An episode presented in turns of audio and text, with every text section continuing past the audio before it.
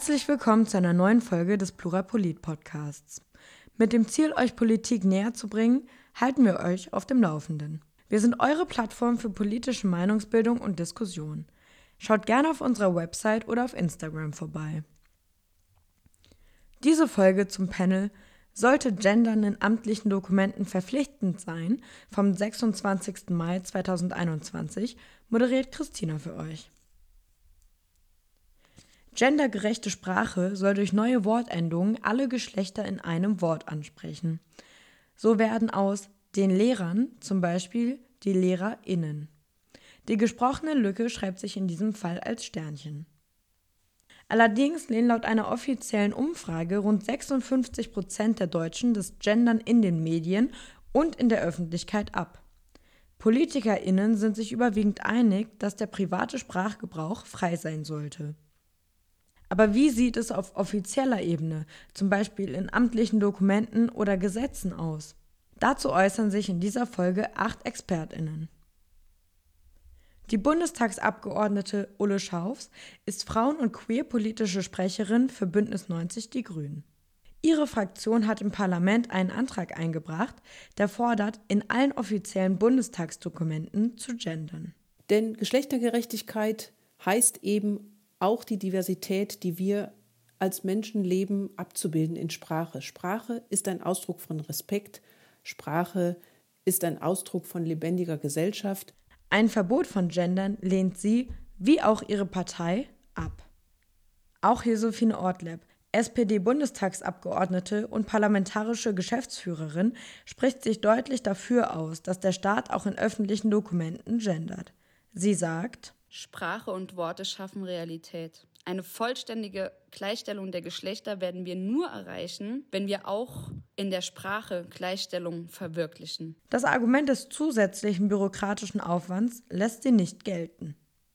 Die Sprecherin für Menschenrechtspolitik der linken Bundestagsfraktion, Saklin Nastic, sagt, dass sich ihre Partei für eine geschlechtergerechte Sprache auch in amtlichen Dokumenten einsetze.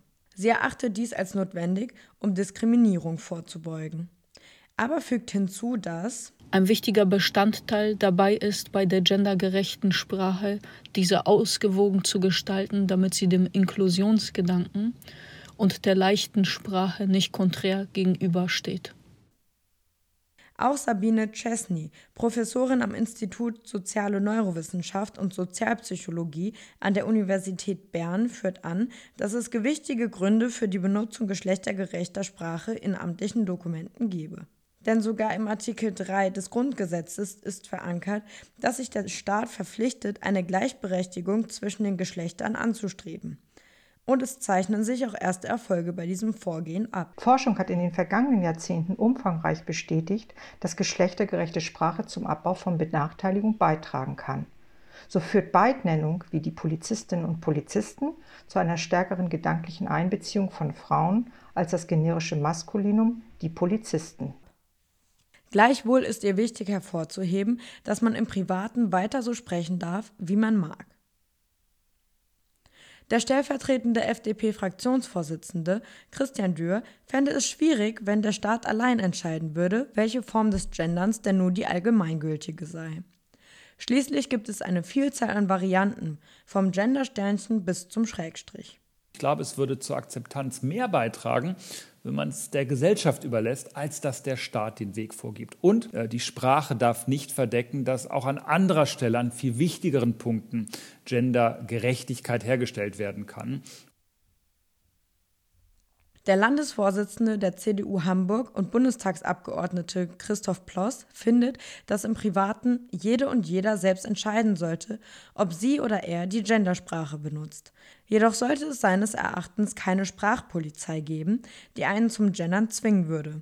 Dazu sagt er nämlich: Gendersprache, die ist häufig grammatisch falsch und gleichzeitig führt sie zur Verwirrung. Und das bedeutet, dass viele dieser Sprache nicht folgen können, dass sie eine Gesellschaft gerade nicht zusammenführt. Er fürchtet zudem, dass dies eine Hürde hinsichtlich der Integration sein könnte, da dies das Erlernen der deutschen Sprache erschweren könnte. Sabine Mertens vom Verein Deutsche Sprache ist eine strikte Gegnerin der Nutzung geschlechtergerechter Sprache und meint, die Gendersprache wird nur von wenigen Eingeweihten gesprochen. Sie ist unökonomisch und inhaltlich wischiwaschi, untauglich für amtliche Dokumente. Da diese ihrer Meinung nach schwerer verständlich erscheinen und unnötig verlängert würden.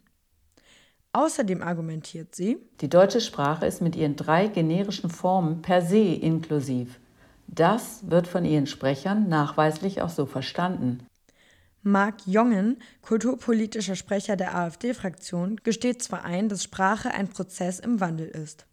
Er unterstellt jedoch, im Falle des Genderns will eine kleine Gruppe von Ideologen und Lobbyisten, leider auch schon mit Hilfe der Politik und der Medien, der großen Mehrheit neue Sprachregeln top-down aufdrücken. Obwohl zwei Drittel der Deutschen die Gendersprache ablehnen. Er geht sogar noch einen Schritt weiter und betitelt die Gendersprache in seinem Statement als Unfug, der seines Erachtens zu mehr Trennung als mehr Einheit führe.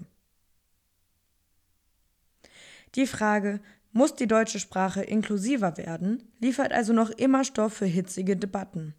In unserem Panel fällt auf, dass insbesondere die weiblichen Teilnehmerinnen sich mehrheitlich für die Nutzung geschlechtergerechter Sprache in amtlichen Dokumenten ausgesprochen haben. Wie steht ihr dazu? Kommentiert doch gerne auf unserer Website unter www.plurapolit.de. Nun wünsche ich euch einen schönen Start in den Tag, in die neue Woche, wann auch immer ihr uns hört. Eure Christina vom Plurapolit-Team. Plurapolit, eure Plattform für politische Meinungsbildung und Diskussion. Bereitgestellt von Lukas, Kaspar, Paula, Tessa, Paulo, Aljena, Viktor, Paulo, Leon, Christina. Und Lars.